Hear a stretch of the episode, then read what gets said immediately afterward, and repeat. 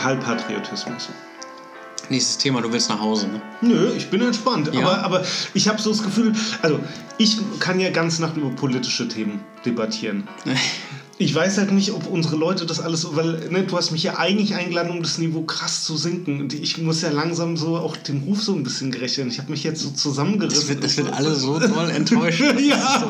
so, das klingt ja gar nicht nach Jogginghose. Ja. Das, das, ist, das ist eine rote Jogginghose, Ja. aber es ist eine Jogginghose. Beziehungsweise jetzt sind gar keine Hose mehr. Ja, stimmt.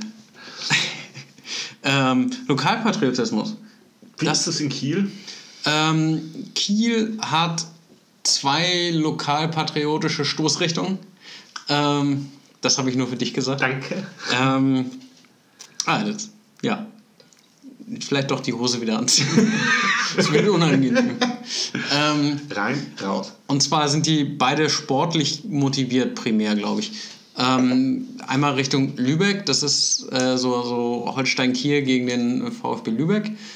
Ähm, wobei das, glaube ich, tiefer sitzt, weil diese beiden Städte ähm, ähm, konkurriert haben, sozusagen um, um, um den Landeshauptstadtanspruch. Ähm, Anspruch. Den ja dann Lübeck zum Glück gewonnen hat. Schön, dass du dich so gut auskennst. Ja, ähm, ja eigentlich, also Lübeck ist tatsächlich äh, über Jahrhunderte la- lang eine der wichtigsten Städte in, in dem heute deutschen Raum gewesen. Ähm, ich glaube im Mittelalter nach Köln die oder im frühen, es soll eine Zeit gegeben haben, in, der, äh, in der Köln so ungefähr die wichtigste oder, oder größte Stadt war und Lübeck danach kam. Ähm, Bei den Schwulen ist es heute immer noch so. Ja, ist Lübeck hinter Köln? Also, Wortwörtlich. ah, Ah, okay. Ja. ja. ein bisschen Marzipan. ähm, Nazipan. Marzipan. Ähm, und ähm, dadurch begründet sich irgendwie die Rivalität zwischen Kiel und Lübeck. Ähm, wenn man heutzutage mal den alten oder, oder den alten Lübecker Stadtkern anguckt, ich habe das Gefühl, da geht nicht mehr so furchtbar viel, ehrlich gesagt. Das, das ist eine ganz, ganz große Historie, auch ähm, ne, Momastan.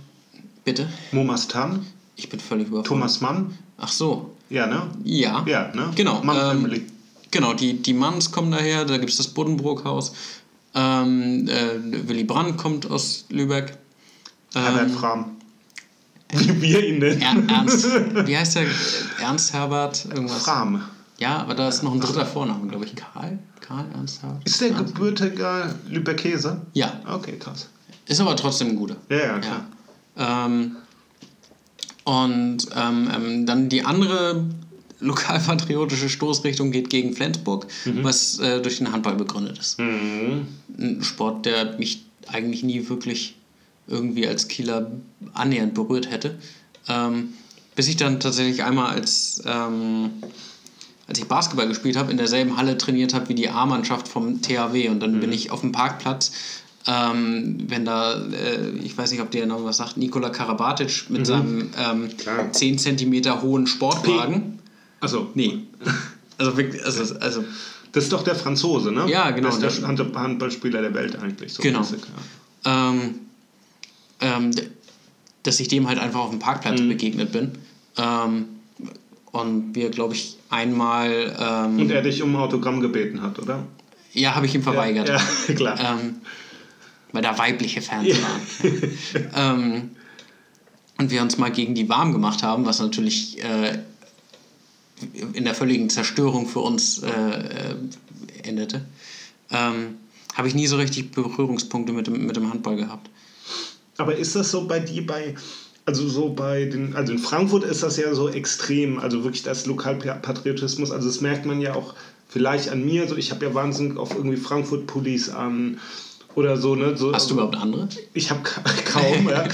Frankfurt Slipper und so. Also, so. also Frankfurt ist halt total, also auch was Musik anbelangt, also auch so dieses ganze Hip-Hop-Thema in Frankfurt dreht sich eigentlich auch noch viel mehr als so Berliner, Stuttgarter, Hamburger Hip-Hop.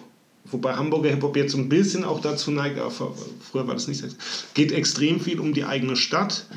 Ähm, der, die, die Frankfurter Fußballmannschaft mit so einer extrem großen Ultraszene die, und extrem vollem Stadion speist sich aber vor allem halt wirklich auch eben vor allem aus Frankfurt um Frankfurter Umland. Mhm. Gibt es also, Offenbacher Eintracht-Fans Gibt es auch, genau. Aber so, ne, und zu denen besteht natürlich auch eine große Rivalität mhm. zum UFC. Aber das ist ähm, bei so einer Großstadt wie Frankfurt eine ganz andere Nummer wahrscheinlich nochmal äh, und gar nicht so der ganz entscheidende Punkt für diesen Lokalpatriotismus, weil klar ist, dass Frankfurt die Nummer eins halt ist im Rhein-Main-Gebiet, mhm. aufgrund von Größe, Tradition, wie auch immer, hast du gar nicht so sehr dieses äh, Ding Ident Identifikation durch Abgrenzung zum kleinen Nachbarn. Das ist viel mehr selbstreferenziell genau, eigentlich. Genau. Ne? Und so ein bisschen, wenn dann sogar fast noch eher so ein bisschen dieses Abgrenzung zu allem anderen, mhm. Aber nicht jetzt unbedingt nach Offenbach hin. Und wieso ist das in Frankfurt gefühlt, mhm. ich kann es tatsächlich mhm. also so gar nicht mal belegen, aber so ein reines Bauchgefühl ist es, dass es in Frankfurt sehr viel stärker ist als in Hamburg, als in mhm. Berlin, als, äh, als in Köln, die sich ja auch eigentlich ja. mit Düsseldorfern beschäftigen und mhm. äh, vice versa. Und ähm, äh, ja, München, mhm. München findet sich ja selbst mhm. irgendwie toll, aber auch sieht sich kritisch. Ich weiß nicht, also so ein bisschen kommt es, also ein bisschen vielleicht aus einer Geschichte. Frankfurt war ja auch eine freie Reichsstadt und somit auch irgendwie immer schon so ein eigenes Konglomerat oder so, mhm. wo, wo, wo irgendwie also dieses Thema Liberalität so ganz groß war. Dann hast du irgendwie so Goethe und solche Leute gehabt, die auch schon, Goethe hat ja ganz viel in so der Frankfurter Mundart zum Beispiel auch geschrieben. Oder mhm. mir willst du nicht in eine Copy hinein, wie kann ein Mensch nur nett aus Frankfurt sein und sowas. Äh, hat ja auch Goethe schon geschrieben. Also so dieses, mit, auch mit dieser mit einer eigenen Esskultur, mit einer eigenen Trinkkultur, mit Apfelwein und, und, mhm. und, und, und, grüne Soße und so. Das, das spielt, glaube ich, total her. Und was man nicht unterschätzen darf, oder sind, glaube ich, noch zwei Gründe. Zum einen, Frankfurt ist ja eine relativ kleine Stadt, 600, äh, 700.000 Einwohner, mhm. wirkt aber nach außen hin immer viel, viel größer. Und inter, so durch den Flughafen, mhm. durch, durch die Hochhäuser, die ja irgendwie einmalig sind in Frankfurt. Ich glaube, dadurch haben die Frankfurt auch so ein bisschen ein nur dicke Hose halt irgendwie mhm. bekommen, äh, trotz der kleinen irgendwie so. Ja, 700.000 ist ja gut genug, aber. Klar, aber so, so Manhattan nennen ja. wir das ja auch, aber zum Beispiel, wir fühlen uns halt irgendwie weltstädtischer oder großstädtischer als Köln. Mhm. Und Köln hat ja nochmal bedeutend mehr mhm. Einwohner. Oder, oder auch, äh, weiß nicht, Dortmund hatte ja früher auch immer so 600.000. Also Dortmund war für uns ein Kaff. Ja. Obwohl es ungefähr eine gleiche Größe ist, aber das liegt irgendwie da. Und ähm, also so Die das Hälfte ist, wohnt ja auch in der Südtribüne. Ja, das ist das eine. Und das andere, was wirklich total krass ist in Frankfurt, ist, ähm, wir haben ja auch ähm, bundesweit eigentlich immer so den höchsten Schnitt von Ausländern oder Menschen mhm. mit Migrationshintergrund so gehabt. Und die sind auch ganz unterschiedlicher Art. Also viele Bankerkinder oder Ärztekinder und so, aber auch viele aus ganz, ganz einfachen, normale Gastarbeiter und so weiter und so fort. Und in Frankfurt war das schon immer extrem so, dass die dass es da, egal woher die Leute kamen, ob alteingesessene Frankfurter Zugereiste oder, oder äh, Leute aus anderen Ländern, ganz schnell diesen gemeinsamen Nenner hatte, wir sind Frankfurter. Kannst du das die erklären? Ich, das, da, nee, genau, das, das weiß ich halt eben nicht. Also ich glaube, das kommt so ein bisschen aus den zuvor genannten Sachen und eben auch aus dieser krass liberalen Tradition, mhm. die Frankfurt halt irgendwie hat. Ähm, und dass dann irgendwann auch wirklich schnell nicht mehr unterschieden wird mit woher kommst du oder so, dass, dass einem die Nation dann so wahnsinnig wichtig ist, sondern mhm. wirklich ähm, dieses gemeinsame Gefühl aus dieser Stadt zu kommen und wie dann auch im Hip-Hop sozusagen zu repräsentieren und so. Also deswegen auch bei den Ultras zum Beispiel in Frankfurt sind bestimmt 50 Prozent der Leute mit Migrationshintergrund. Mhm. Früher gab es ja noch die Huls, richtig große Hul-Szene in Frankfurt, die war dann eher auch noch so ein bisschen rechtsnationalistisch geprägt, die sind aber seit 20 Jahren auch weg. Und seitdem ist das halt wirklich so ein total bunt gemischtes Ding und das entspricht halt dieser Stadt auch total. Mhm. Und, äh, und ich glaube, das ist auch das, was, wo die Frankfurter total drauf stolz sind und deswegen gibt es auch so einen großen Lokalpatriotismus. Und äh, auch dieses, dieses, dieser Akzent zum Beispiel, also bei, bei mir ist es. Das so, ist ein Akzent? Oder ein Dialekt. Eine eigene Sprache. Eine, eine eigene Sprache. Zum Beispiel Henning äh, Lange hat ja letztens meine Mama irgendwie kurz nach Hause gefahren oder zum Bus mit mir drin am Freitag. Und er hat auch gesagt, wenn deine Mutter da ist, dann sprichst du ja ganz anders. Das ist echt krass, wie, wie sehr ich dann auch in so ein Frankfurterisch switche, wenn ich mit Leuten unterwegs bin, die auch meine Sprache sprechen. Das habe ich aber auch. Das ist krass, ne? Und, und das, obwohl ich keinen echten norddeutschen ja. Dialekt rede, sondern einfach nur ein bisschen Platt ist das, oder? Nee, ich, ich spreche kein Platt. Also okay. es ist, ähm, ich verstehe Platt, aber ich kann es nicht sprechen. Ähm, aber ich neige dann mit mehreren Norddeutschen dazu, Dinge etwas anders auszusprechen. Dann sage ich ein bisschen mehr nee und mhm. so. Und äh, lüt und äh, mhm. solche Wörter. Aber dass ich ernsthaft äh, einen norddeutschen Dialekt hätte, kann ich glaube ich nicht bestätigen. Ist dein Lokalpatriotismus größer geworden seitdem du nicht mehr in deiner Heimatstadt lebst? Mm, der vorgespielte, ja. Mhm. Also, das ist krass, ne? Ja, das ist. Ähm, ich ich habe keinen, keinen so furchtbar großen Bezug zu Kiel. Ich habe da noch ganz, ganz viele Menschen, die mir sehr, sehr wichtig sind. Ähm, aber die Stadt an sich ist halt ähm, ein gro nee, gar nicht mal so großes, aber ein, ein, ein Nachkriegsgrau in toller Lage. Mhm. Ähm, mit vielen klugen, interessanten Menschen meines Erachtens, mit einer ziemlich großen Universität, was der Stadt, glaube ich, sehr, sehr gut tut. Mhm. Ähm, und auch dafür sorgen wird, dass, dass es Kiel weiterhin hoffentlich relativ gut gehen wird. Ähm, aber ernsthaften Lokalpatriotismus habe ich nicht. Ich habe einen Bezug zu den Menschen, mhm. ähm, nicht aber zur Stadt an sich. Mhm. Aber Menschen heißt es also zu expliziten Freunden, Familie oder heißt es generell zu dem Schlag Menschen, die aus Kiel kommen? Mhm. Explizit tatsächlich Nee, meine, meine Freunde, mhm. meine, meine ähm, zu einem Teil auch meine Verwandten dort. Mhm. Ähm, und ich verspüre in der Fremde eine gewisse Zugehörigkeit zu Kielern. Mhm. Wenn ich in Kiel bin, sind mir die Leute aber alle völlig mhm. fremd. Ähm, das ist das Abgefahrene. Ähm, ich glaube, ich habe ein, hab ein, ein lokalpatriotisches Verhältnis zu Exil-Kielern. Mhm. Ja, das ist auch krass. Also bei mir ist so, so meine, viele von meinen Freunden wohnen ja nicht mehr in Frankfurt auch. Oder eigentlich habe ich da jetzt noch eine Handvoll Freunde. Meine engsten Freunde haben auch nicht eine Handvoll Freunde. Und irgendwie meine Mutter und so, klar. Ähm, aber deswegen für mich ist es aber so, ich gehe abends in Frankfurt, wenn ich in Frankfurt bin, dann in eine Kneipe, in so eine Bahnhofspinte und dann höre ich halt diesen Frankfurter Dialekt und wie die Leute halt nur Schwachsinn labern, babbele. Mhm. Und das finde ich dann halt geil. Also so das ist dann für mich so das Gefühl, okay, jetzt bin ich irgendwie zu Hause, wenn ich irgendwie hier, hier, gib mir mal ein Apple, aber Dali, ja.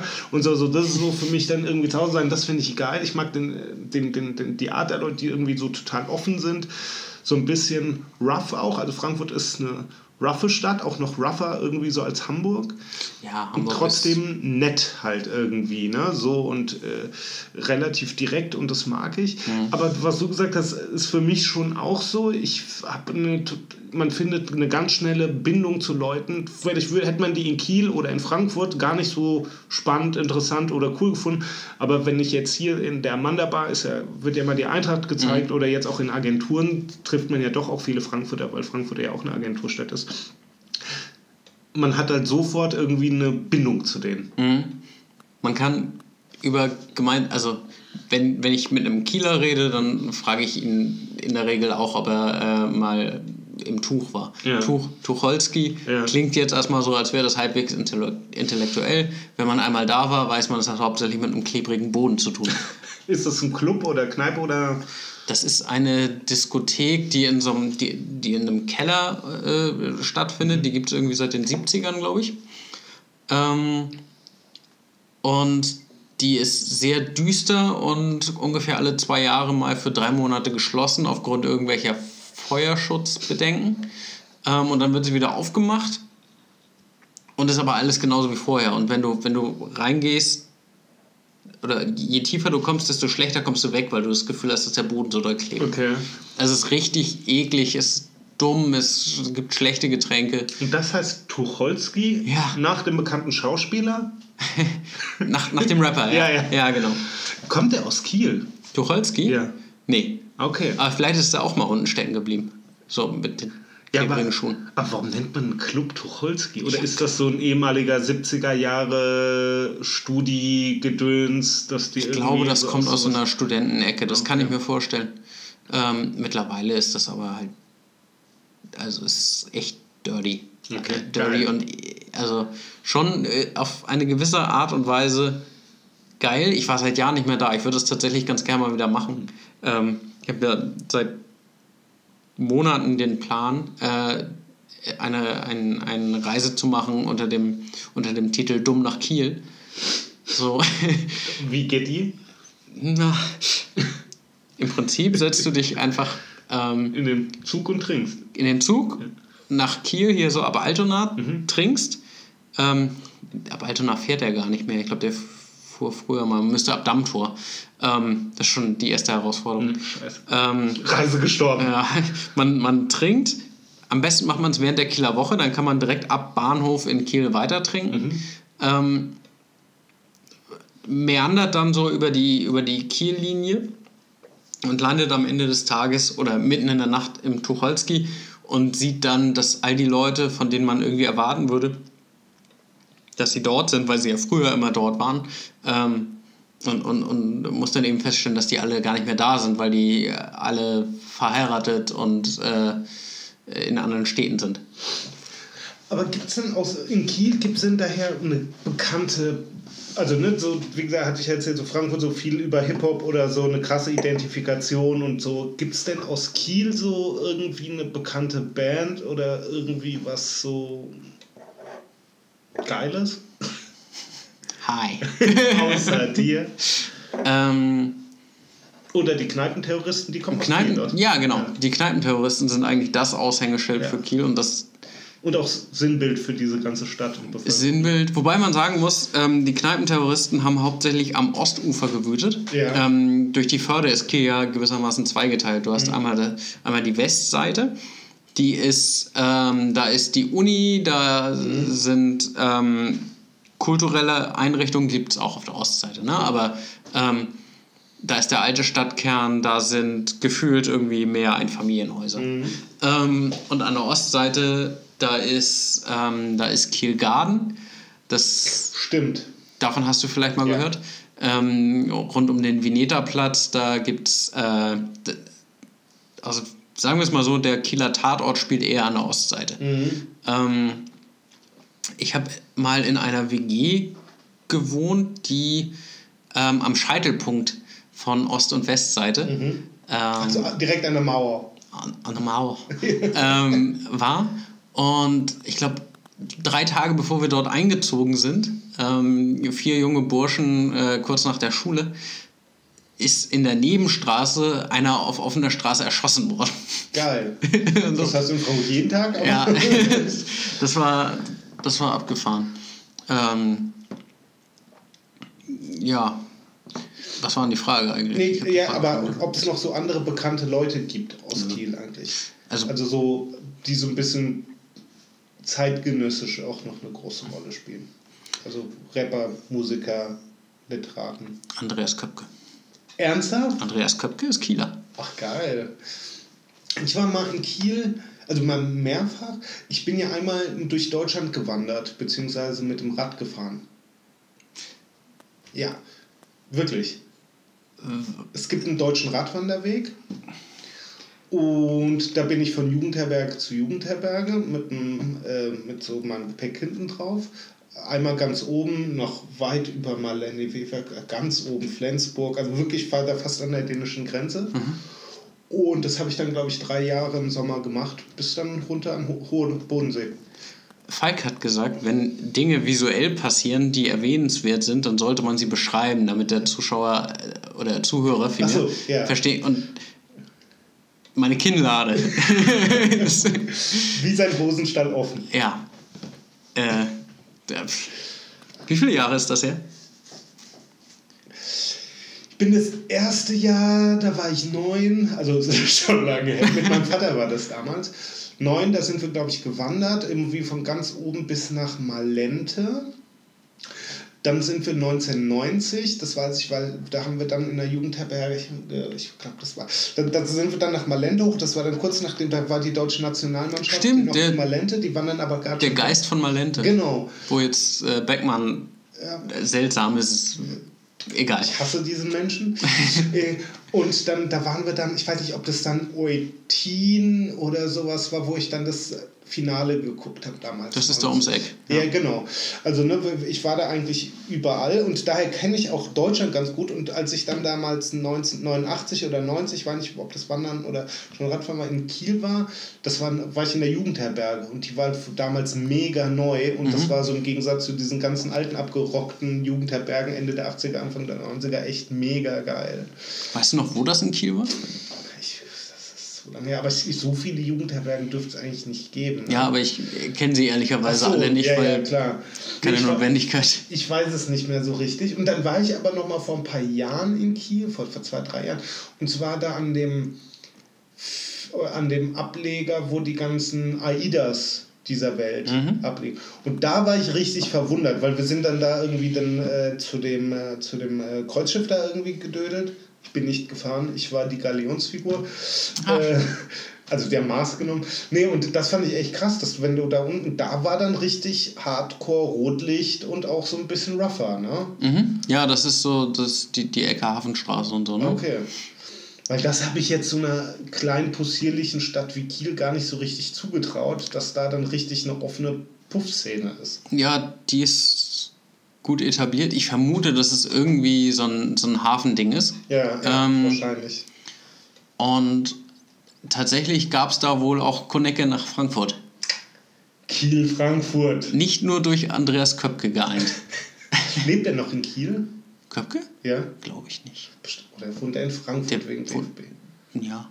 Oder vielleicht fährt er einfach jedes Mal mit beim Yogi. Ich glaube, der, der teilt Köpke teilt sich mit Yogi Löw eine WG. Wollen ein, noch, ein Hemd.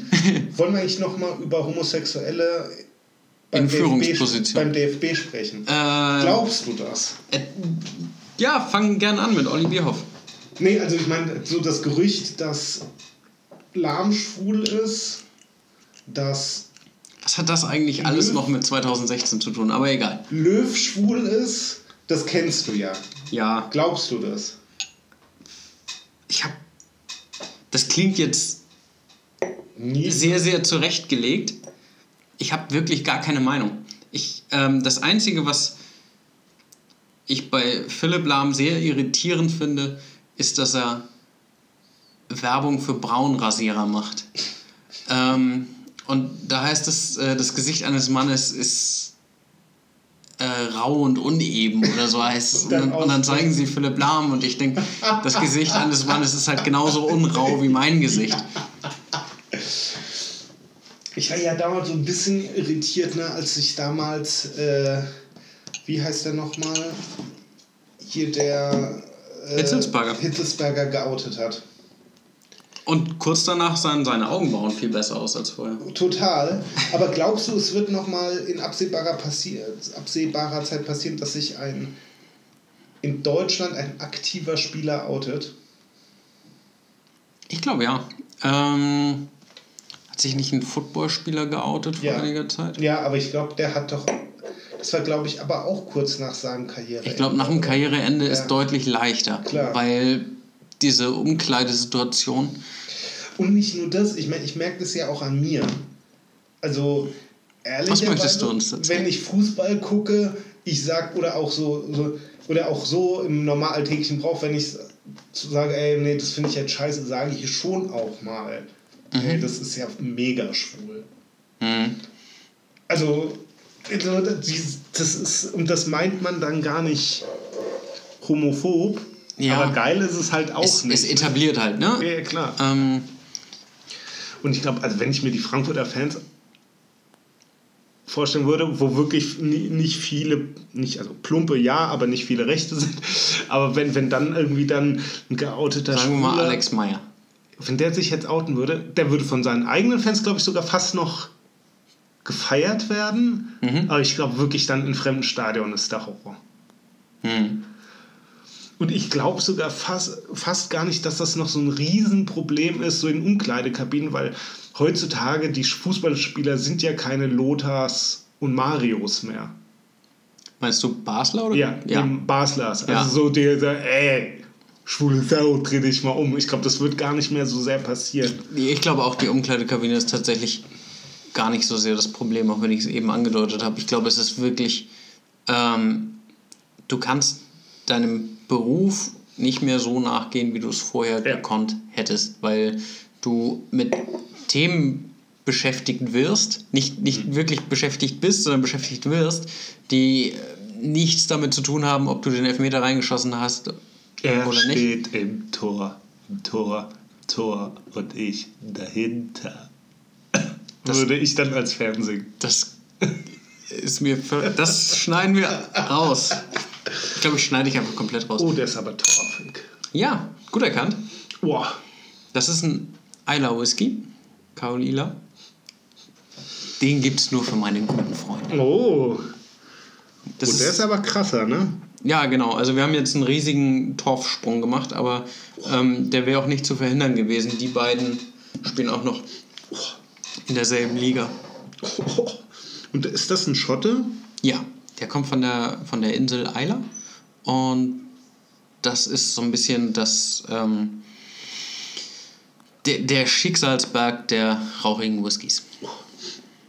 Guck mal, wenn man das so sagen würde, Isle of Isla ist ja Isle of Isla und heißt nicht Isla Insel oder was heißt La Isla Bonita?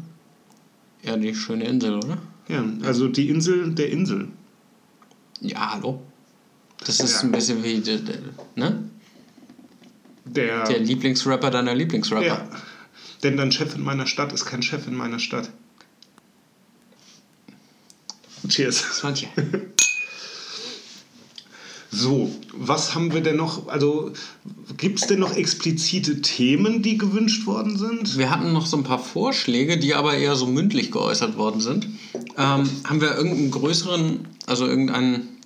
Halal-Essen? Genau, Mehmet hat gesagt, wenn ihr wollt, könnt ihr über Halal-Essen reden. Müsst ihr aber nicht. Ich weiß, dass ihr mich nicht mögt. So, so ungefähr äußerte er sich. Mhm. Oh nee, wir haben noch Kobe's Retirement. Ach so, ja, okay, dann musst du jetzt mal da loslegen. Jetzt. Aber erzähl du doch mal, was, was ist deine Beziehung zu Basketball? Hast du irgendeine Beziehung zu Basketball? Du wirst bestimmt, du bist so ein Charles Barkley-Typ. Ja, also ich habe früher mal, also ich habe früher schon ab und zu mal so Basketball auch geguckt und ich habe mal hier Harlem Globetrotters habe ich auch mal angeguckt. Das fand ich auch irgendwie geil. Und ich kam ja so wirklich so auch aus der Zeit so Bist du Magic also er noch bist du Magic, Magic oder, oder Michael. Achso. also nicht Bird nicht, also so lange nicht, sondern er dann wirklich schon Michael Jordan versus Magic. Die sind im selben Jahr in die Liga gekommen, Magic und Bird. Das, ist, das sind die klassischen. Ja, okay, äh, die klassischen Kontra. Ja, ja, genau. Aber dafür bin ich dann nicht früh nur. Also bei ja. mir war es dann eher. Larry Bird war, hat nicht mehr so die Rolle gespielt. Und ich, ich hatte über Jahre lang, jahrelang, den habe ich dann auch so mit 18, 19 wieder angezogen, weil ich den dann geil fand 1992, erstes Dream Team, Dream war Team? 92, hatte ich halt einen USA Pulli vom Dream Team. Geil. Super geil, super geil. Ich habe leider irgendwann, glaube ich, nicht mehr reingepasst oder irgendwie verloren. Aber ich jetzt ja vielleicht wieder. Äh, ja, ja, genau. Äh, und ähm, den hatte ich damals 92 und dann habe ich den da auch super gern getragen und dann irgendwann wurde man so 15, 16 und hat so gedacht, ach, mit so einem USA-Ding will ich nicht mehr unbedingt rumlaufen. Und dann irgendwann wurde ich halt 18, da war es mir wieder scheißegal, da habe ich den voll gern getragen, aber ich wurde halt regelmäßig auch auf so alternativen Partys oder sowas voll oft richtig blöd angemacht zu der damaligen Zeit. Ah, okay. Wie kann man da tragen, USA und so. Aber ansonsten so, ich, mich hat halt Basketball nie so richtig geturnt. Also mhm. Dream Team habe ich gern geguckt, mir auch da mal einen Wecker gestellt, aber nee, es war nie so wie Fußball, Dart oder Dart. Oder Boxen. Oder Tischtennis. Ja, ja gucke ich aber auch eigentlich ganz gerne. Tischtennis-Hooligan. Ja. ähm, ich ich komme tatsächlich aus so einer, ähm, oder, oder bin in einer Welt groß geworden, in der viele Menschen A, ähm, politisch tatsächlich eher links waren. Ähm, gar nicht so sehr mein Elternhaus, sondern vielmehr die Freunde, mit denen ich so zu tun hatte. Ähm, und tatsächlich einige engagieren sich jetzt noch in der SPD, beziehungsweise noch, ist, also Die sind da regel, die machen da regelrecht Karriere. Ähm, und die aber gleichzeitig mit mir zusammen Basketball gespielt haben. Ähm, insofern hat bei mir dieses Spannungsfeld aus ähm, Amerika und ähm, andeutungsweisem Sozialismus irgendwie immer stattgefunden ähm, und ist aber de deshalb nie ausgebrochen. Das ist so ein bisschen, ja, wenn du in der, der Sachse hat ähm, mehr Angst vor ähm, Nordafrikanern als der Mensch, der Nordafrikaner schon mal begegnet ist. Ähm, ich glaube, so ungefähr ist das vielleicht zu verstehen. Ähm, Kobe Bryant war für mich immer eine Gegnerfigur. Was Ähm, ist der ein bisschen Analogie zu dem FC Bayern München in einer Person? total. Ah, okay. Ähm, der ist, ähm, der ist 1996 in die NBA gekommen, auch aus der Highschool, also sehr jung mit 18 Jahren. Ähm, und wurde, glaube ich, an Position 13 gedraftet. Also nicht ganz vorne, das heißt, er ist nicht bei einem Team gelandet, das bedürftig war, was seine Siegquote angeht, sondern bei einem äh, etwas besser dort Okay. stehenden Team, nämlich bei den LA Lakers. Und das muss ich ihm äh, zugute halten, neben vielen anderen Dingen. Ähm, der ist halt wirklich treu geblieben. Der ist 20 Jahre bei den Lakers geblieben. Ähm, aber der ist in ein Team gekommen, mit, äh, in, in dem zu dem Zeitpunkt Shaquille O'Neal gespielt hat. Ähm, beziehungsweise, glaube ich, gerade dahin Der war Orlando Magic früher. Genau, der war Oh, vor. Das war äh, hallo. Zeit, ja. Der war vorher bei den Magic, ist dann zu den Lakers gegangen. Ich glaube als Free Agent, ich weiß, ist egal. Ähm, und da war ein Eddie Jordan, Nick Van Exel, da waren gestandene gute Spieler. Ähm, äh, Habe ich Eddie Jordan gesagt? Eddie Jones. Eddie Jordan ist der Typ vom, vom Rennen. Vom Rennstall, ja. ja, genau. Der Ed- beste Chavo im was mit Flavio? ja, ja, Ähm, obwohl Heidi Klum. ja. Ab- Epic Fail. Abzüge. Ähm, genau, der ist, der ist in, in ein sehr gutes Team gekommen ähm, und ähm, hat sich da aber tatsächlich durchgesetzt, relativ schnell. Der ist, glaube ich, im ersten Jahr äh, hat, ist er eher von der Bank gekommen, aber danach ähm, hat er sich halt wirklich viel Spielzeit erkämpft und erarbeitet. Und ähm, ich hatte immer ein sehr, sehr komisches Verhältnis zu Kobe Bryant, weil 2001, als mein Lieblingsteam, die äh, Sixers, ins Finale gekommen sind, sind sie auf die Lakers getroffen und die Lakers waren dieses Duo aus äh, Shaq und Kobe und ähm, dieser unglaublich ähm, dekadente Hollywood-Markt. Ähm, gefühlt bei jedem Heimspiel saß Jack Nicholson da Ja, und man Leo. und ja, genau, und, und die haben, ähm, die, die, waren, die waren die Übermannschaft, die waren unbesiegbar. Also so ein bisschen das Real Madrid. Total. Die haben ähm, in den Playoffs damals, als sie auf die Sixers getroffen sind, die Sixers haben in der, ich glaube in der ersten Runde 4 zu, nee Quatsch, das war noch, ähm, da musste man noch Best of Five spielen. Ich glaube 3 zu 2 oder 3 zu 1 gegen Indiana gewonnen. Die haben, ähm, die mussten über sieben Spiele gehen, 4 zu 3 gegen Toronto, 4 zu 3 gegen Milwaukee. Und haben auch ähm, sind hauptsächlich da durchgekommen, weil sowohl Toronto als auch Milwaukee es nicht geschafft haben, das siebte Spiel zu gewinnen. Nicht, weil sie das siebte Spiel so dominiert hätten. Also totaler Underdog. Und auf der anderen Seite die Lakers, die erste Runde 3-0, zweite Runde 4-0, dritte Runde, ich glaube gegen Sacramento, äh, auch 4-0 gewonnen haben. Die waren ungeschlagen in den Playoffs. Und das erste Spiel war in LA. Und es haben tatsächlich die Sixers gewonnen. Riesensensation. Riesensensation in der Verlängerung. Ähm, das sieht man, wenn man so ein ähm, Best of Allen Iverson sieht, sieht man eine Szene, in der er über Tyron Lue rüber tritt. Also er trifft einen Wurf, Tyron Lue fällt hin, stolpert irgendwie und demonstrativ steigt Allen Iverson über ihn rüber, anstatt außen rum zu gehen. Ähm, Galle. ja, das war so die Szene. Ähm, und dann haben sie trotzdem 1 zu 4 verloren gegen die Lakers, die halt einfach viel zu stark waren. Ähm, das ist so meine Erinnerung äh, an, an diese Serie. Im zweiten Spiel oder im dritten Spiel hat Kobe Bryant völlig überragend gespielt. Ähm, Aber gilt er so als bester Spieler? Also sehen den Leute so als besten Spieler aller Zeiten? Oder Mhm. ist das einfach nur so die prägende Figur der letzten 10, 15 Jahre? Der ist eine der, also die letzten 15 Jahre haben tatsächlich sehr, sehr großartige Spieler hervorgebracht. Mhm. Ähm, ähnlich wie, wie die James 90er. Gibt's auch, auch noch, genau, auch noch bekannt. Genau, LeBron James ist auch ja jetzt noch, mhm. ähm, dürfte jetzt eigentlich noch der beste Spieler der Liga sein. Mhm. Ähm, ähm, das, also ich glaube, die meisten Basketballer können sich darauf einigen, dass Michael Jordan der Größte ist. Ist das so? Ja. Ist es nicht Magic oder so Kareem Abdul-Jabbar oder irgendwie sowas? Die haben alle ihre, ähm, ihre Disziplinen sozusagen, mhm. in denen man sagen kann, okay, das sind die Besten, da, mhm. da sind sie überragend. Ähm, Abdul Jabbar hat die meisten Punkte überhaupt gemacht. Mhm. Magic war wahrscheinlich wegbereitend, wie man heute ein Spiel aufbaut und aber auch einfach der beste Point Guard aller Zeiten. Mhm. Ähm, dann gibt es noch so einen ähm, ja, Will Chamberlain, der mal 100 mhm. Punkte in einem Spiel gemacht hat. Alter. Und, oder ein Bill Russell, der elfmal Champion geworden ist. Mhm. Ähm, Jordan ist nur sechsmal Champion geworden, aber ähm, alle wirklich ähm, ernstzunehmenden Versuche, Champion zu werden, sozusagen mhm. durch die Bulls, hat er Jordan, Pippen ähm, und äh, später dann auch Rodman, beziehungsweise früher Horace Grant, ähm, die waren nicht besiegbar. Die konnten nicht in einer Serie besiegt werden. Alle anderen wurden mal besiegt. Mhm. Ähm, also absolute Dominanz. Total.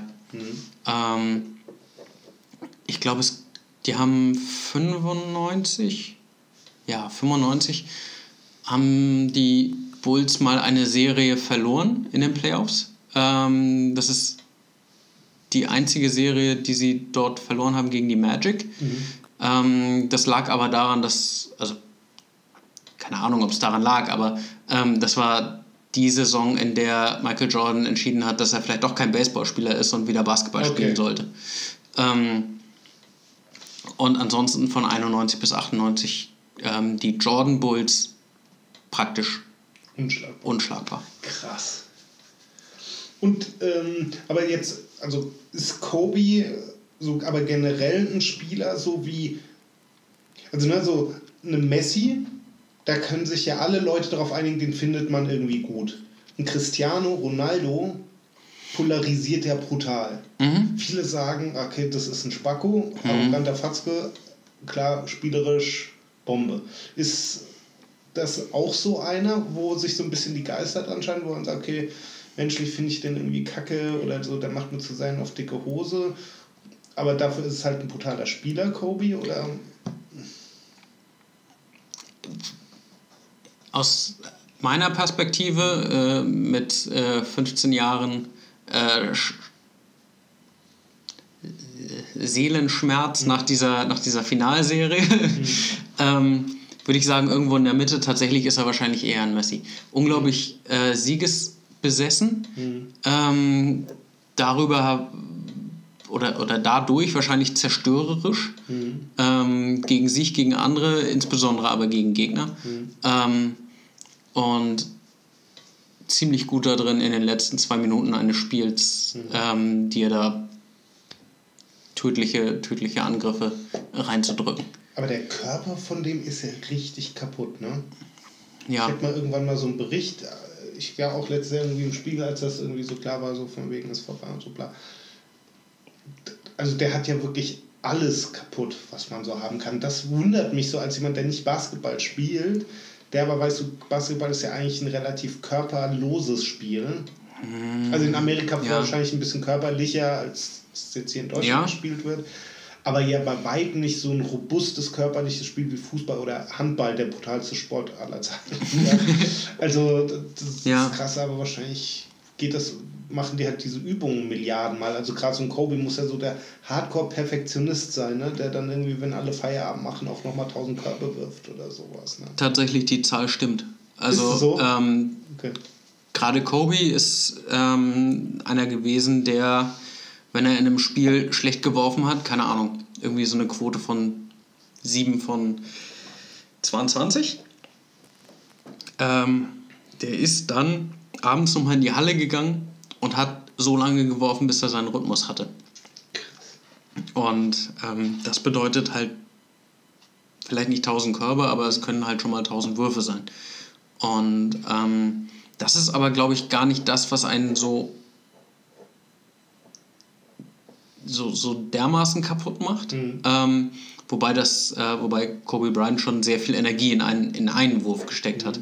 Ähm, aber was einen, glaube ich, kaputt macht, ist tatsächlich die halbe Sekunde in der Luft, die off balance ist. Also ähm, ich ziehe zum Korb und dann kommt so ein 2,16 Meter Mann und stupst mich von der Seite nur ein bisschen an mhm, und, dann, und dann lande ich da irgendwie zwischen den Fotografen. Mhm. Ähm, und das ist, glaube ich, der Kram, der sehr auf die, auf die Knochen geht. Ähm, und der Rest ist wahrscheinlich ja, viel umknicken. Mhm. Ähm, mm, wenn du deine Knöchel so stabilisiert hast, dass du nicht mehr umknicken kannst, mhm. dann machst du dir halt die Knie kaputt. Mhm. Ja, also es, das ist schon echt abgefahren. Und kommt er nochmal zurück? Nee. Der, ist, der hat 20 Saisons äh, hinter sich. Das ist viel mehr als zum Beispiel ein Michael Jordan gemacht hat, der zweimal zurückgekommen ist. Also, mhm. ähm, und der hat fünf Meisterschaften gewonnen und vor allem hat er auch in zwei dieser Meisterschaften bewiesen, dass er nicht von Shaq abhängig ist. Also da war er der absolute König dieser Liga, hatte, glaube ich, in einer Saison irgendwie 35 Punkte im Schnitt gemacht. Mhm. Was völlig. Das, das sind Jordan-Werte. Mhm. Jordan in den späten 80ern Werte. Das ist wahrscheinlich so, wie wenn du in der Bundesliga 30 Bundesliga-Tore hast. Oder 26. Das ist eigentlich sowas, was irgendwie kaum einer erreicht. Ja, also, ja. Ähm, ich die gut 30, glaube ich. Okay. Tatsächlich. Ja, also schon echt. Ähm, das sind keine, keine Gerd Müller-Werte. Gerd Müller-Werte hatte dann so einer wie Will Chamberlain, das war eine andere Zeit. Mhm. Das ist. Ähm, aber so im, im modernen Fußball, das sind Messi und Ronaldo-Werte, so, die er erreicht. Und, ähm, aber, und was macht er jetzt? Ich weiß es gar nicht. Also ist, aber war der so einer, der auch krass in der Öffentlichkeit steht und so alles vermarktet oder ist das eher so ein bisschen ein krasses Werbetestimonial oder eher so ein bisschen zurückgezogen? Nee, zurückgezogen nicht. Okay. Ähm, ich vermute, ähm, was, ich, was ich gelesen habe, war, dass er so die letzten, oder eigentlich seit er 30 geworden mhm. ist, im Prinzip keine Pizza mehr gegessen hat. Ich glaube, dass der, der isst. Ich glaube, der isst jetzt. Weil er so diszipliniert gelebt hat. Ja. Ich könnte deswegen niemals Profisportler werden. Ist auch zu spät bei dir. Es ist zu spät. aber wirklich, also ne, ich habe ja früher schon relativ, auch wenn man es mir nicht ansehen mag, ich habe echt relativ viel Sport gemacht und ich war auch gut. Also ich war echt ein guter Kicker und ich war halt brutal schnell. Ich war bei mir in der Stufe über immer der schnellste. Sowohl auf die kurze Distanz, auf die 100 Meter. Ich bin die in 12,1 gelaufen. Ja, denkt man wirklich nicht, ne? Ähm. Äh, äh, aber auch ähm, über 400, 800 Meter und selbst so die 2000 oder 10.000 war ich echt noch gut. So dass ich hatte halt sowohl Kondition bis als auch dann wirklich schnell so. Das ist halt lang vorbei. Aber ich habe halt nie, und ich war, habe das echt als gehört, auch immer eine Einzelsport, aber ich war halt nie der, der dann irgendwie über Jahre. Was draus machen, was sein Leben machen. umstellen, um. Leben ja. umstellen oder dann auch ne, jedes Wochenende oder jeden Tag dann morgens, wir hatten ein paar gute Schwimmer, die sind dann morgens vor der Schule immer noch was ist los mit den Leuten? Schwimmen gegangen oder dann halt, ne, oder selbst als Fuß, wenn du als Fußballer ein bisschen erfolgreich sein jeden Abend dann noch Fußball spielen und am Samstag dann hast du halt noch, ja, noch ein Spiel, vorher trainieren. Mhm. Da hat es dann immer bei mir aufgehört. Wobei das wäre alles, glaube ich, also gar nicht so das Problem gewesen. Ähm, viel Basketball spielen. Also mhm. ich hatte dann äh, relativ schnell Knieprobleme, was aber ähm, an einer Prädisposition lag und nicht daran, dass ich irgendwie so dermaßen hochgesprungen mhm. wäre. Im Gegenteil, ich bin eigentlich Standbasketballer. Mhm. ähm, aber ähm, das Spielen wäre nicht, nicht das Problem gewesen. All, alles andere darauf einstellen, also irgendwie so Fitnesstraining, das macht mir einfach gar keinen Spaß. Ernährung. Ja, Ernährung macht mir Spaß ja. zum Beispiel. Ja. ja, aber das ist doch eine amerikanische Sportart. Da darf man doch acht Cheeseburger vorher essen. ja, aber also, ja, das stimmt schon. Also so, so, hm, ich bin halt nie über so einen, ich bin, das ist mein Hobby, das mache ich aus Spaß. Ja. Rübergekommen. Ne? Und das finde ich auch ganz gut. Ne? Das bei mir hat dann irgendwann das dafür gesorgt, dass ich irgendwann gar nichts mehr gemacht habe. Und das ist dann scheiße. Mhm. So, weil ähm, irgendwann mir das beim Fußball auch dann so war, das war mir dann irgendwie zu verbissen. Weil es gibt ja dann auch so, ich hatte dann auch noch ein paar Mal dann auch noch mal so Feierabendmannschaften und so, wo ich auch noch während der Shooter nach so gezockt habe. Und ich will auch immer gewinnen, wenn ich spiele. Immer.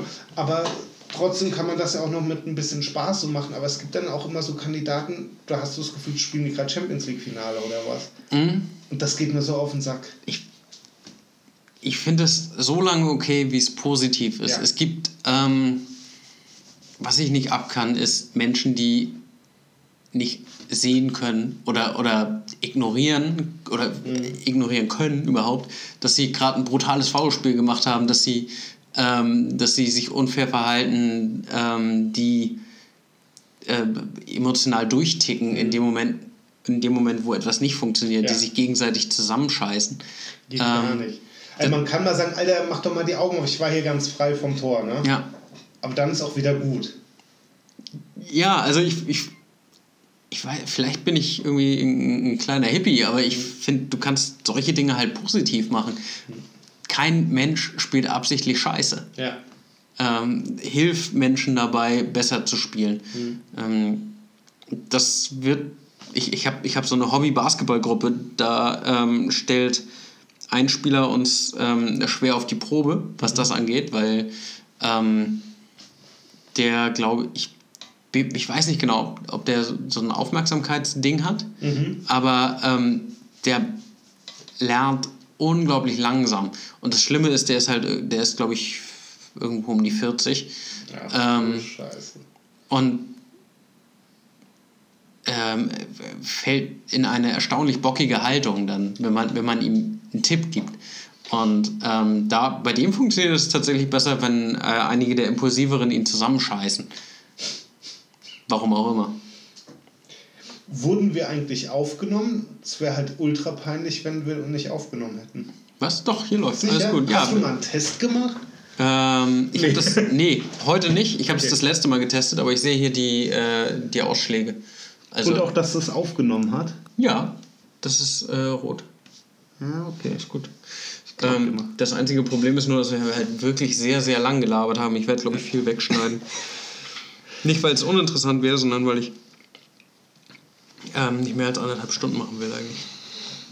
Ja, aber du musst schon noch eine Abmoderation machen, oder? Ja, aber wir haben immerhin kein FIFA-Spiel, das ist schon mal nicht schlecht. äh, wir haben auch mittlerweile alle Themen, glaube ich, besprochen. Ähm, ja, außer Halal. Halal. Ja, was. Also, das müssen wir schon noch machen. Ja, für Mehmet. Ne? Ja. Und sonst machen wir vielleicht ein äh, Halal-Special. ja. Weißt du, was, was Halal ist? Ähm, für, ich, ich weiß nicht genau, was Halal ist. Meine, ähm, ähm, meine Annäherung an das ist, nimm kein Schweinefleisch zu dir. Hm und nimm nichts zu dir, was dich irgendwie benebelt. Mhm. Also ich, ja, ich, ich glaube auch, ne? Also ich, ich glaube, äh, wahrscheinlich fliegt Mehmet morgen in unser Hochhaus. Äh, nee, aber also ich, ich, ich weiß auch nicht so richtig, aber wahrscheinlich ist die einfache Unterscheidung rein und unrein. Mhm. Ist wahrscheinlich halal, ist wahrscheinlich rein und unrein ist haram. Mhm. Und ich glaube dann, also ne, ist, ich, wenn, ich glaube, da gibt es dann wahrscheinlich auch Auslegungssachen.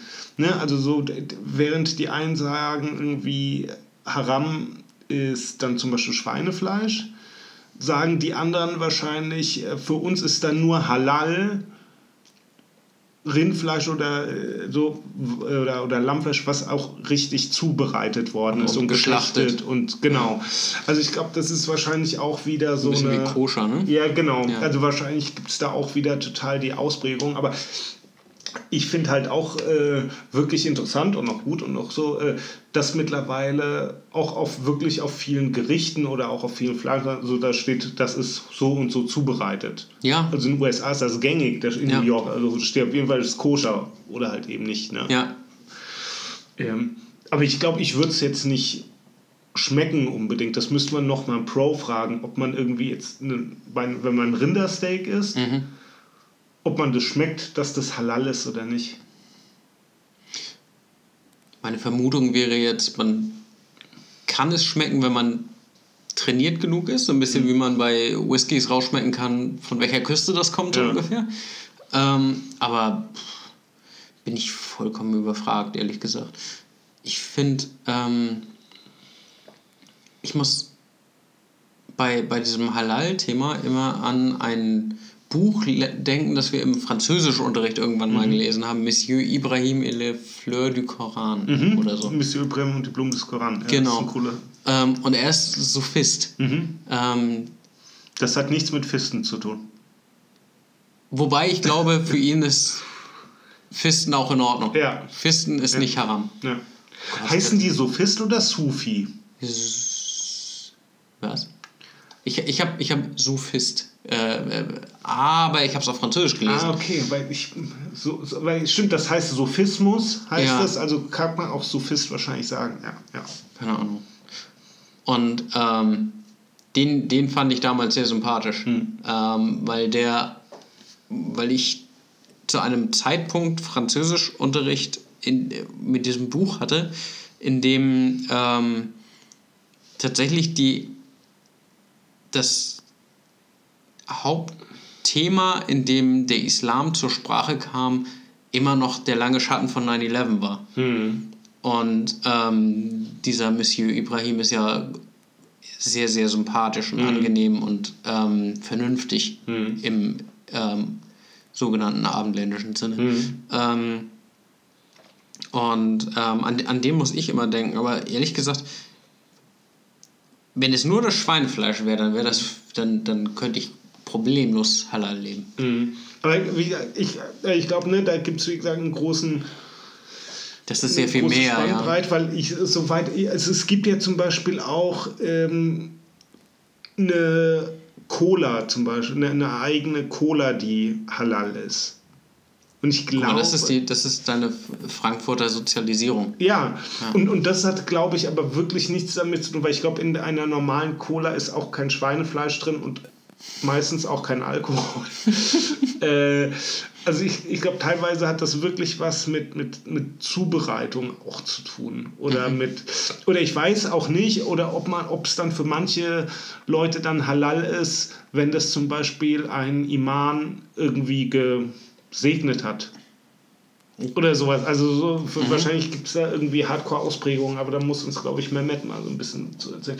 Aber dieses Monsieur Ibrahim und die Blumen des Koran, generell dieser Sophismus, also ich kenne mich halt wirklich mit Religion super wenig aus. Ne?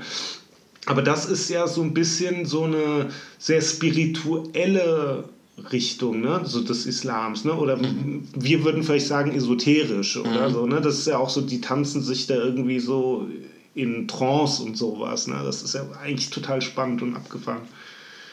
Ja, eigentlich die Hippies. Ja, genau, so ein bisschen wie die Jesus-Freaks, ja.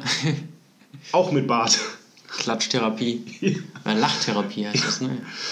Nee, aber wie gesagt, sonst, also äh, man weiß halt irgendwie so, dass bei diesen ganzen äh, Libanesen oder auch bei den türkischen Lokalen oder so, ne, oder auch bei so pakistanischen, da gibt es dann halt auch immer Halal. Oder, oder wenn wir Sujuk essen und Mehmet bringt uns die mit. Das machen wir übrigens, habe ich heute mit Mehmet besprochen. Noch Machen mal, wir wieder? Ja, nochmal Sandwich nächste oder übernächste Woche. Aber so, ne, dann steht ja auch auf der Wurst dann irgendwie drauf Halal Wurst, so. Gibt es da eigentlich explizite Supermärkte für? Wahrscheinlich schon, oder? Also es gibt ja ganz normal die türkischen Supermärkte, die führen dann auch Ja. Halal Wurst. Es gibt ja auch die ganzen, also auf der Schanze St. Georg und so, so ähm, ganz viele türkische Metzger. Die haben dann eigentlich auch Stimmt. Halal Food. Sind die kategorisch äh, halal oder sind die gemischt? Also ich glaube eigentlich nicht kategorisch, aber ich glaube, dass dann, wenn hier in Deutschland ein türkischer Metzger aufmacht, macht es Sinn. Macht es Sinn, dass die wiederum halal sind. Ähm, und äh, so zum Beispiel, aber, hier in den Supermärkten haben die ja auch mittlerweile so eine Ecke dann, die, mhm. also neben den, neben den Veganen sind die halal. Nee, aber ich glaube, wie gesagt, so die Metzger sind, glaube ich, alle halal. Das wäre wahrscheinlich so, wie wenn ich einen deutschen Metzger in New York aufmachen würde und ich würde keine Fleischwurst oder Bratwurst haben. Ja. Also. Ja, stimmt. So ein bisschen. Warst du schon mal in New York? Nee, ich habe diesen Kontinent noch nie verlassen. W würdest du aber gerne mal nach US? Ja, nach US. tatsächlich. Ich ähm, habe ein bisschen Sorge. Ich habe ähm, sogenannten AT3-Mangel, also ein äh, zu schnell gerinnendes Blut. Darfst du dann gar nicht fliegen? Wahrscheinlich schon. Ähm, und irgendwelche Blutverdünner oder so mhm. mir vorher spritzen. Aber das ist tatsächlich eine Barriere. Ähm, das ist ja. Aber das heißt, darfst du gar nicht fliegen oder sind Langstreckenflüge scheiße? Langstreckenflüge sind das Problem. Okay. Grundsätzlich äh, Druckausgleich ist auch mhm. nicht so easy wohl. Mhm. Ähm, aber bisher habe ich mich tatsächlich innerhalb Europas wenig drum geschert. Mhm. Ähm, das Abgefahrene ist, ich habe mitbekommen, wie eine äh, Schülerin von meiner Schule, die das, glaube ich, auch hatte, aber nicht wusste, ähm, nach Neuseeland geflogen ist und unterwegs tatsächlich an einer Thrombose verstorben ist. Ach ähm, du Scheiße. Also ich kannte die, die Person nicht, aber dann, ne, erster Tag nach den Ferien, das Kondolenzbuch. Okay, das ist nicht geil. Und in meinem Kopf war so, hey, die hatte wahrscheinlich genau das gleiche wie ich. Ähm, deswegen, ja, ähm, müsste ich mich aufwendig. Nicht um das Rückflugticket kümmern. Ja, das, das ist ein Vorteil. ähm, ich müsste mich, glaube ich, sehr ausführlich mal damit ja. beschäftigen, was denn möglich ist. Das Problem ist, dass ähm, so die Standardlösung für, hey, wir müssen das Blut verdünnen, ähm, Heparin wäre. Ähm, Heparin setzt aber an den AT3 äh, Teilen an mhm. und die sind ja bei mir nicht so doll vorhanden. Also es wäre ein Blutverdünner für Menschen, die sowieso grundsätzlich dieses, diesen Bestandteil haben, ja. aber okay. ich habe ihn auch, aber eben selten. Okay, ist das das wie Makoma oder so? Das, das wäre zum Beispiel das Mittel, das irgendwann mal auf mich zukommt, ja. Okay. Was man natürlich machen kann mit dem Schiff, Titanic-Style. Titanic-Style. Auch ein Ticket. ja, okay, aber das ist, weil, ich meine, gut, andererseits will man zurzeit jetzt so Trump-mäßig überhaupt in die Staaten ist halt auch so, aber mal hin, gerade als jemand so, also ich meine, für dich wahrscheinlich mal irgendwie Aus mal Basketball-Sicht schon ja. mega interessant und einmal bei den Sixers sein und äh, gucken, wie die spielen und dann am Ende den High Fives geben, die natürlich gerade wieder verloren haben, weil sie im Moment immer verlieren. Ähm, wobei sie jetzt 2017 noch ungeschlagen sind. Okay, krass. Ein das Spiel schon gemacht. Ja, das ja. ist äh, ganz stark. Ja. Die Tendenz, äh, äh Dings.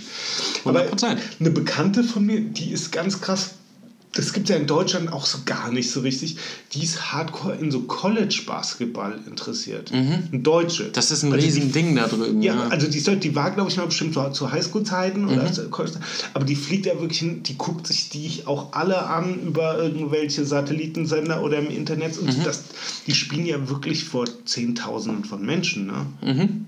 Das, aber ist das bei ihr College ungebunden? Also das ist so, da weiß ich nicht, also die hat bestimmt auch ein Favorite Team, mhm. aber so wie du halt Leverkusen und ich halt Eintracht-Fan bin und trotzdem ja auch die Bundesliga verfolgst, ja, so hat okay. die, glaube ich, bestimmt ein Favorite-Team, aber die fährt halt voll auf College-Basketball ab. Das gilt ähm, bei manchen als die etwas reinere Form von Basketball, mhm. weil ähm, im College-Basketball weniger ähm, oder seltener mal diese Maschinen auftauchen, die jahrelang mhm. dominieren. So ein LeBron James, der halt einfach irgendwie, also abgesehen davon, dass es ein unglaublich harter Arbeiter und kluger Basketballer ist, ähm, ist das halt einfach eine Laune der Natur. Mhm. Und im College-Basketball hast du mit diesen Launen der Natur ähm, in der Regel nicht so furchtbar lange zu tun, wenn sie überhaupt ans College gehen. Mhm. Die würden dann, also LeBron zum Beispiel ist direkt von, von der High School in die NBA gegangen. Mhm. Ähm, jetzt äh, die Hoffnung des Sixers. Ben Simmons war ein Jahr am College und ist danach in die NBA gegangen.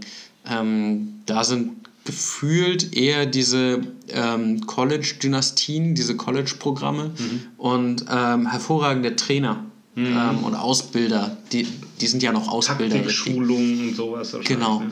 Äh, die wichtigen, äh, die, die wirklich wichtigen Leute über längere, längere Zeiträume.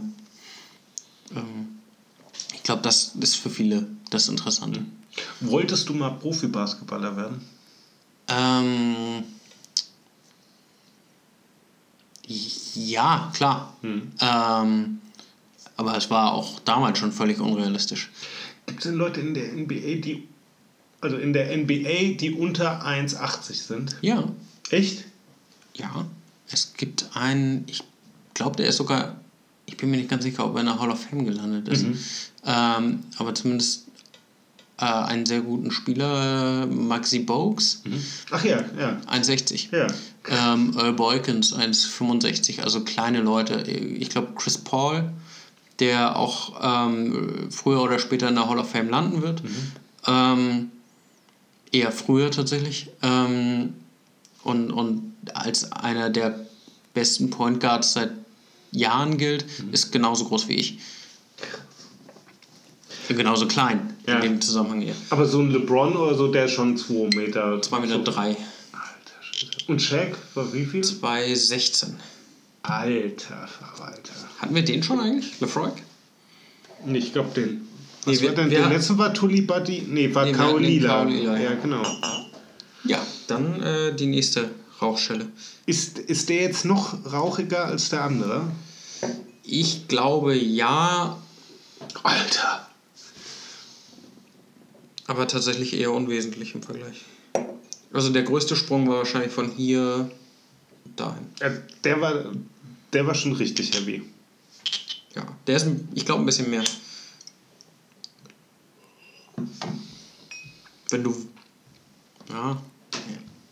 Wir probieren gleich nochmal den Artweg vielleicht. Ja, der schmeckt doch wirklich nach.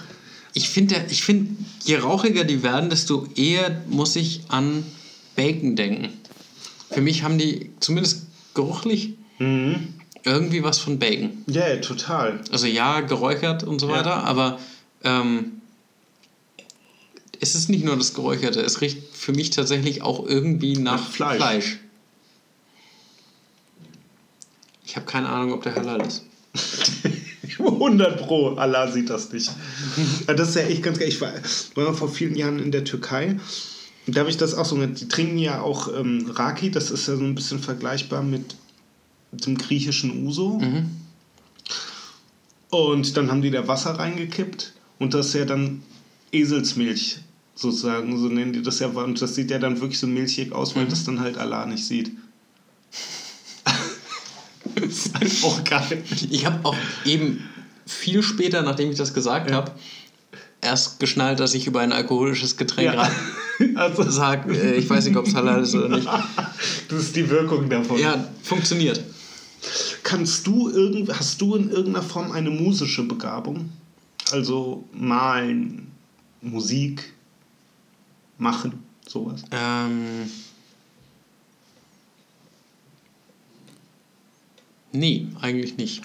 Ähm, ich konsumiere beides unglaublich gern.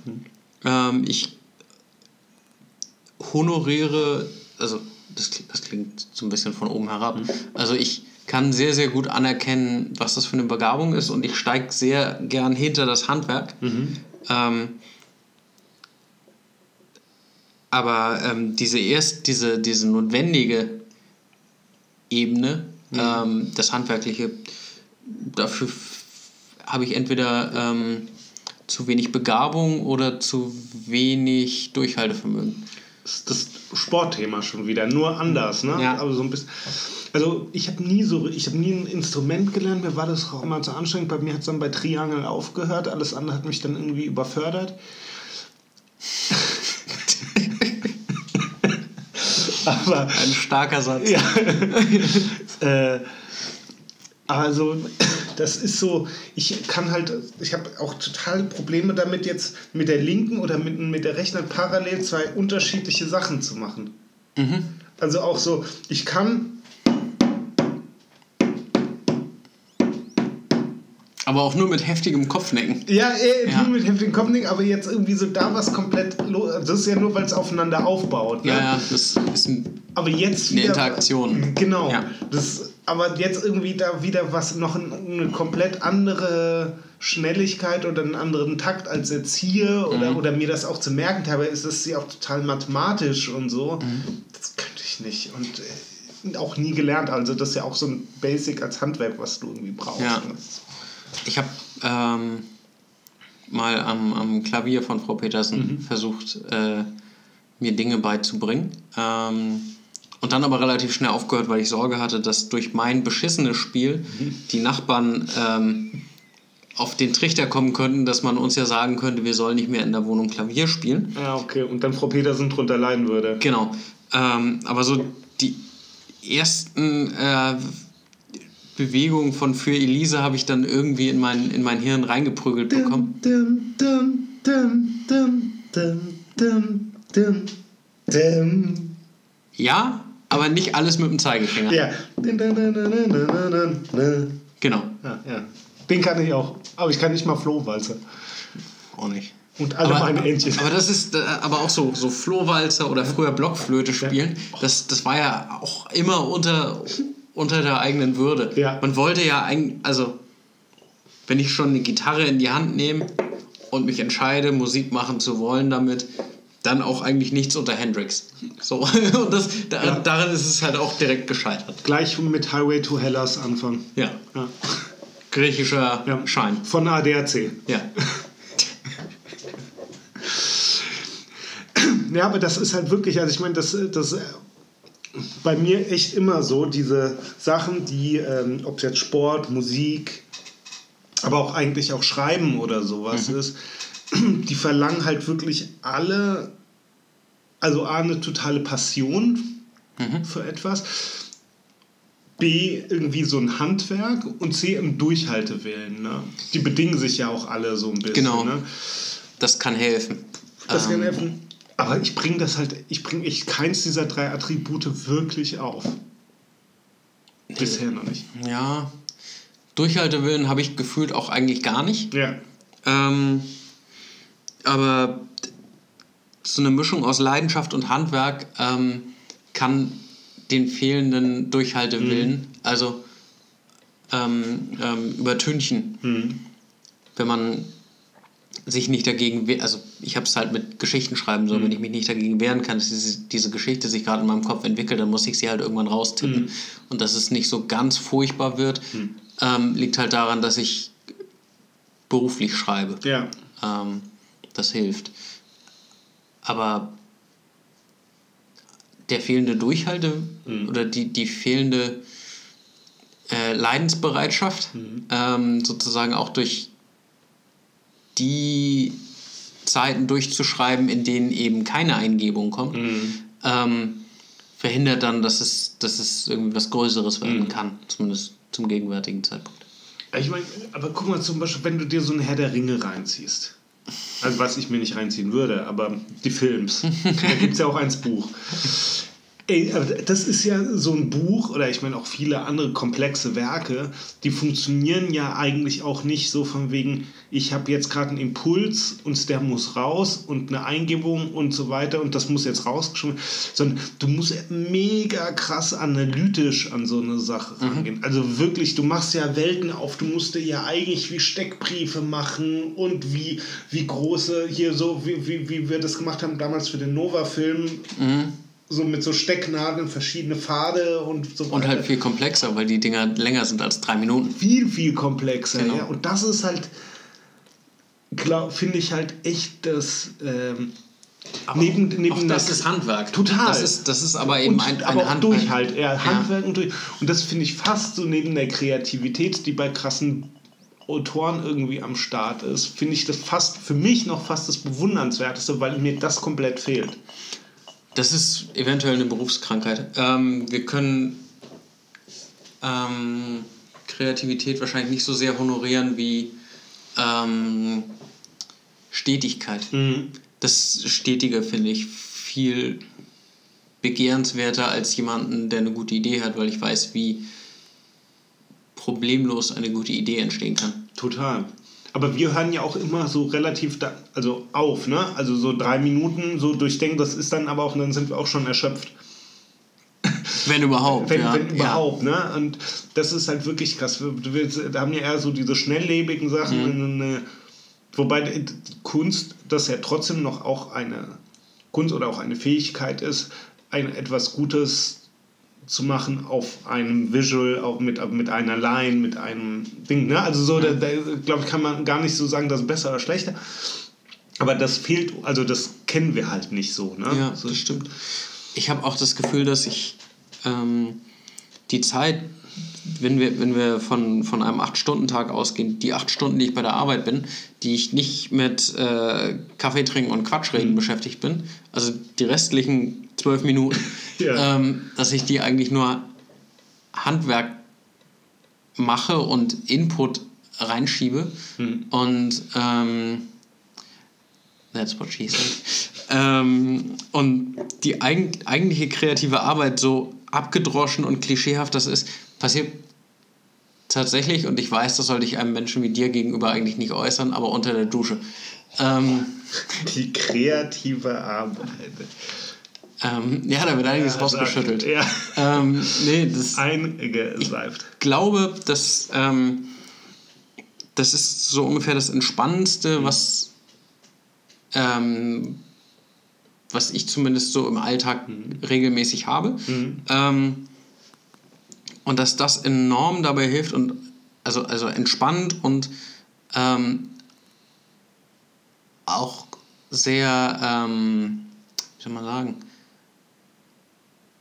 inaktiv. Mhm. Also im Zweifelsfall stehst du da halt und lässt dich mit Wasser volllaufen. Also äh, Moment, das klingt komisch. Ja. Ähm, aber du weißt, was ich ja. meine. Also es ist, äh, man macht ja aktiv nicht so wirklich was. Ähm, und also es ist halt auch ein Automatismus und deswegen muss man nicht darüber nachdenken, was man tut. Ne? Genau, das ist wie Schlafen nur wach. Ja, genau. Ja. Weil ich habe das immer kurz vorm Einschlafen mit den Ideen. Kurz vorm Einschlafen ist bei mir ganz schrecklich, weil ich an alles auf der ganzen Welt denke. Das hat, ist bei mir halt auch manchmal so und trotzdem habe ich da echt die besten Ideen. Deswegen hatte ich äh, früher habe ich dann oft das, oder ich habe oft das Problem, dass ich dann irgendwie mir das wo aufschreiben muss, ich aber nie mein Handy am Bett habe oder irgendwas mhm. zu schreiben und dann so oft aufstimmen muss. Zeitlang habe ich mir dann immer mal so einen Block neben das Bett gelegt. Mhm. Äh, aber das ist witzig, ich, das bei mir halt auch so, also es gibt zwei Möglichkeiten, wo man irgendwie so die, wo ich für mich das Gefühl habe, wo ich irgendwie am besten kreative Ideen machen kann. Das ist einmal eben kurz vom Pennen und dann schon auch nochmal auf der Arbeit aber dann eben auch das, was du, ich glaube, da wurden wir noch gar nicht aufgenommen, da schon mal gesagt hast, da aber wirklich auf das Ding, wirklich im Sparring, mhm. jemand hat da, und wenn es ein Halbsatz ist oder ein Wort und hat man, jemand hat dann eine gute Idee und dann schleift man das Ding zusammen. Das funktioniert halt zusammen dann total gut. Also ich glaube, so eine richtig ausgereifte Idee, die kriegt man nicht unter der Dusche oder im oder vorm Schlafen, aber so ein Impuls. Ja. Ne? Und so der zweite Step ist dann wirklich dieses Zusammen. Ja, also im, in, in dieser Solo-Situation kriege ich tatsächlich eine Idee relativ weit, mhm. aber das ist nie das, was es am Ende wird. Mhm. Ich ja, brauche klar. Genau, ich brauche immer Menschen, die da nochmal mhm. Gegentreten eigentlich. Aber das ist, glaube ich, sogar, und ich, ich, da bin ich felsenfest der Meinung, und das ist wirklich egal, ob das der Ultra-Kreative ist, ob das der Praktikant oder ob das ein Amir Kassai ist, ich glaube, das geht jedem so. Mhm. Also ich glaube auch nicht, dass ein Amir Kassai morgens sich duscht, Punkt. Oder äh, ich könnte mal einschlafen halt irgendwie. Äh, dann, und dann, Ob der unter der Dusche raucht? 100 Pro. Garantiert. So, so, der hat also ja. so eine kleine Plastiktüte drumherum. Nee, aber ich glaube wirklich, dass es, also ja, das kommt auch mal vor, dass jemand irgendwie eine komplett durchdachte Idee hat und die ist brillant. Das kommt aber auch bei jedem vor, mhm. mal. Aber ich glaube, bei 90, 95 Prozent der Ideen oder so ist das genauso. Jemand hat irgendwie einen Impuls und der ist noch nicht komplett glatt und der wird dann erst richtig gut und richtig glatt. Ja. Oder geschliffen im Dialog oder wer auch immer. Ich glaube auch nicht, ich glaube gar nicht so sehr an eine kreative Begabung, aber vielleicht liegt es daran, dass, ähm, dass es mir selbstverständlich scheint. Ähm, die meisten Menschen, bei denen man irgendwann mal glaubte, sie würden vor Kreativität sprudeln, mhm. das sind Handwerker. Also Ideen machen ist das einfachste der Welt und die Quote wird sich, je professioneller du das machst, ähm, wahrscheinlich nicht verbessern. Mhm. Im Gegenteil, sie wird eigentlich eher schlechter, aber dadurch, dass du so viele Ideen machst, man, man macht ja, ja tatsächlich Ideen. Das ist, du, du schraubst zwei Teile aneinander und guckst, ob das Ding fliegen ja. kann. Ähm, ähm, das, ich glaube, die Quote wird wahrscheinlich eher schlechter, aber dadurch, dadurch mhm. dass du eben so viele machst, ähm, kannst du halbweg, halbwegs einschätzen, ähm, ja, wie viel Aufwand du brauchst, um die richtige Idee mhm. zu haben. Ich finde oft so, dass die Leute, von denen viele glauben, das sind richtig gute Kreative, für mich oft die sind, die mich am meisten enttäuschen, weil so die Leute, die, denen oft eine kreative, so eine Aura oder Kreativität irgendwie attestiert wird, die beschäftigen, die wirken halt nach außen wie super kreative und beschäftigen sich deswegen sehr viel auch mit kreativen Sachen mhm. oder auch mit Werbung. Und deswegen sind die oft schon so versaut. Und dann können, können sie dir jeden Case sagen, ja, das war doch 98, der, ähm, so ein Film von Mercedes. Ach so, das, ja, sowas in der Art hat doch schon mal 2001 irgendwie DAF gemacht. Mhm. Oder irgendwie so. Und man hat so irgendwann so das Gefühl, dass ja, das ist Inspiration und das dann mal, aber Inspiration aus Werbung heraus finde ich für Werbung oft komisch. Ne? Ja, total. Das, das, ist halt das, viele. das ist halt nicht das diese ist, genau, es gibt verschiedene Kreative. Ähm, es gibt diese Reproduzierenden, mhm. die einfach ein ungeheures Werbewissen haben. Ja. Ähm, und das macht sie eigentlich ziemlich kaputt für originäre Ideen. Mhm. Ähm, Aber auch relativ einfach für, macht jetzt mal zehn Ideen. Ja, genau. Also die können halt super schnell, ja. die, wenn sie schlau sind, irgendwie echt Sachen cool reproduzieren und machen. Ne? Ja. Ähm, und dann gibt es die ähm, systematischen Kreativen, die irgendwelche Kreativtechniken gelernt haben und ähm, eine Kreativtechnik wie Kombination gelernt haben und jetzt sagen, hey, für den Kunden verknüpfen wir eine Whiskyflasche mit einem Computer und mhm. äh,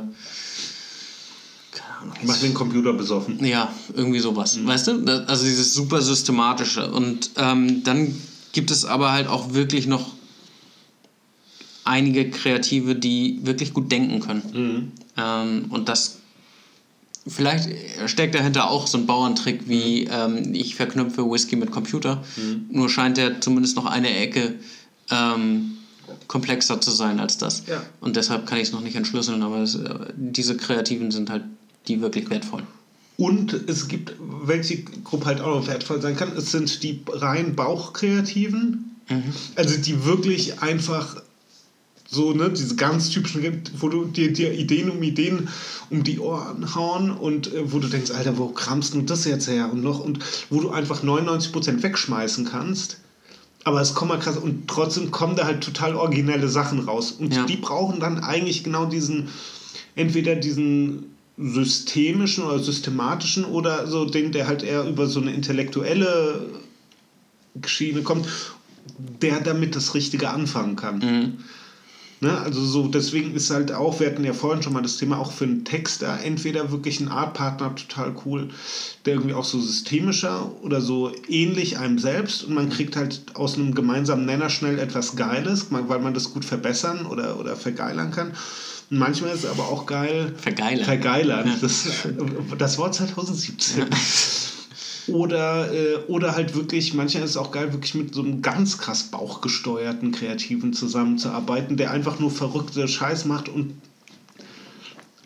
äh, dem Systemischen oder dem, ja. der da intellektuell rangeht, einfach geiles Futter gibt und der kann daraus was Geiles anstellen. Ne? In der Konstellation entdecke ich ja gerne meinen äh, inneren Kindergärtner ja. und gucke mir gerne dabei zu, wie ich dem äh, irgendwie eigentlich, ich, ich werfe dem keine, keine anderen Ideen rüber, sondern muss eigentlich nur ähm, ähm, Feedback geben ja. und, und kann zugucken, was passiert. Ja. Das finde ich manchmal viel interessanter, als selbst Ideen zu machen.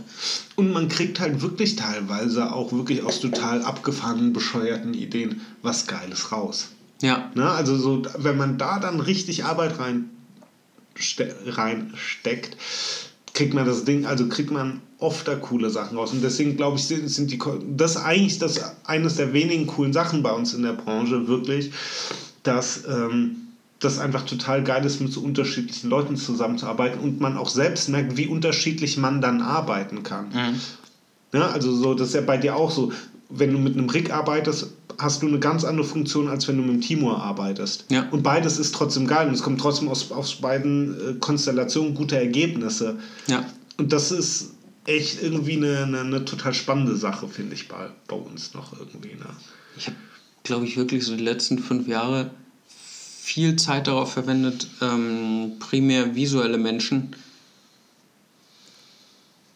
äh, zu verstehen versucht. Mhm. Ähm, weil, weil ich das so interessant finde. Ich komme halt äh, voll aus, aus dem Sprachlichen mhm. ähm, und ähm, habe sehr viel Zeit darauf aufgewendet, zu verstehen, wie die ticken und ähm, selbst mir Dinge äh, abzuschauen. Das, mhm. das finde ich unglaublich interessant. Ich finde tatsächlich eigentlich immer das sehr, sehr interessant, was ich gerade nicht kann. Ja.